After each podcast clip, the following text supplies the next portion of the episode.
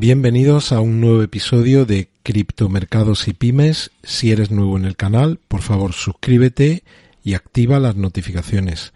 De igual forma, si estás siguiendo los episodios, me ayuda muchísimo el que le des a me gusta y lo compartas en tus redes sociales porque me ayuda muchísimo con el posicionamiento y a que esto llegue a muchísimas más personas que estén interesadas en la temática. Y bueno, pues vamos a empezar. Y como veis, la noticia de primera hora de la mañana de hoy es que la cotización de Evergrande, el gigante chino inmobiliario, ha sido suspendido en la, en la bolsa de Hong Kong. Para los que no estáis muy al día de todo este proceso que venimos siguiendo desde hace una semana, Evergrande es un gigante que tiene una deuda aproximada de 300 mil millones de dólares que tiene vencimientos que tiene que atender hasta final del primer trimestre de 2022 de aproximadamente unos 37.000, 38.000 millones y que ahora mismo está en una situación de liquidez que le permitiría pues cumplir con, con esas obligaciones. Y, y, ahora el miedo que hay en el mercado es que estos incumplimientos, este posible incumplimiento de sus pagos, de, por parte de Evergrande provoque un efecto dominó y haya otras compañías, entre ellas las que tienen que, bueno, las que tienen que recibir esos pagos, pues que sean a su vez incapaces de cumplir con sus obligaciones y pues se produzca ese efecto dominó que no solo afectaría a los acreedores de Evergrande, sino que también por un efecto contagio pues podría extenderse a otra inmobiliaria china. Como vivimos en una economía globalizada, pues esto no se reduce únicamente a China, sino que en, los acreedores de Evergrande, pues hay muchas empresas que no son chinas y en caso de que finalmente se produzca un impago, pues hay que ver de qué manera se vean afectados sus balances.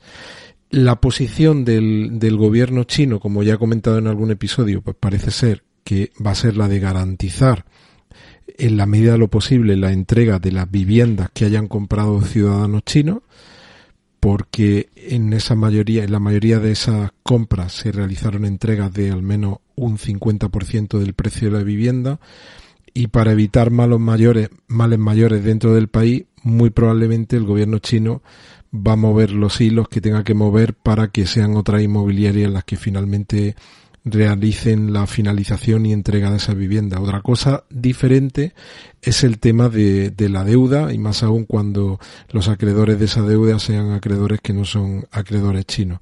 Y por otro lado, otro tema que no se está hablando mucho, pero que, que es un tema preocupante, es todo lo que se puede haber generado en los mercados de derivados con esta deuda. Recordemos el, la crisis de la hipoteca subprime. Ya no solo eran esa hipoteca en concreto, sino todos los productos complejos que se habían creado con esa deuda. Pues aquí ocurre exactamente igual, ¿no? Hablamos de 300 mil millones de dólares en deuda, pero lo que no tenemos muy claro es qué puede haber detrás de esa deuda y cuál, cuál puede ser el montante total que, que haya en riesgo en caso de que Evergrande finalmente no pueda cumplir con sus obligaciones de pago. Esto es lo que tenemos ahora mismo puesto encima de la mesa. Esta suspensión de la cotización en la bolsa, pues parece que obedece a que no hay una presión todavía mayor sobre la compañía y que pueda hacer un plan de reestructuración que en el caso español ya sabemos cuando hemos tenido situaciones como estas, pues ha habido concursos que en la mayoría de los casos ha terminado, han terminado en un proceso de liquidación, pero si se consiguiese salvar la compañía, pues pasaría por una reestructuración en la que se planteen unas quitas con los acreedores, probablemente, acreedores a los que se le deba 100, pues se le hará una propuesta de no vas a cobrar 100, pero vas a cobrar 70, 80, 60 y voy a empezar a pagarte en esta fecha y con este plazo. Por ahí deberían de ir las negociaciones en las próximas semanas y en los próximos meses y ya veremos en qué desemboca todo esto.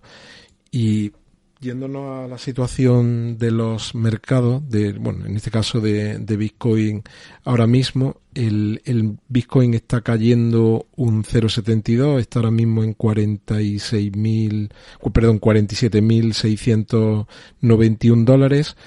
Y el mercado lo tenemos dividido. Hay un buen número de cristos que están en positivo. Parachute es la que más está creciendo ahora mismo, está creciendo un 12%. Shiba Inu también eh, está creciendo hoy un 11%. Y Terra Luna también un 10%. Esas son las tres que están creciendo ahora mismo por encima de, dos dígitos. Luego tenemos otras criptos que están creciendo por debajo del 10%, pero como veis, la mayor parte del mercado en las últimas 24 horas está en negativo.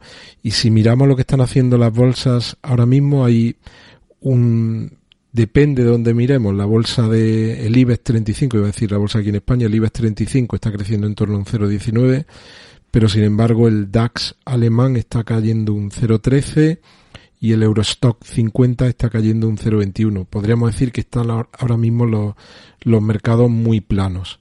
Algún mercado por encima, muy de forma muy ligera, y algunos por debajo, pero también de forma muy, muy, muy cercana a, un movimiento plano en el, en el día de hoy. ¿Te está gustando este episodio? Hazte fan desde el botón apoyar del podcast de Nivos.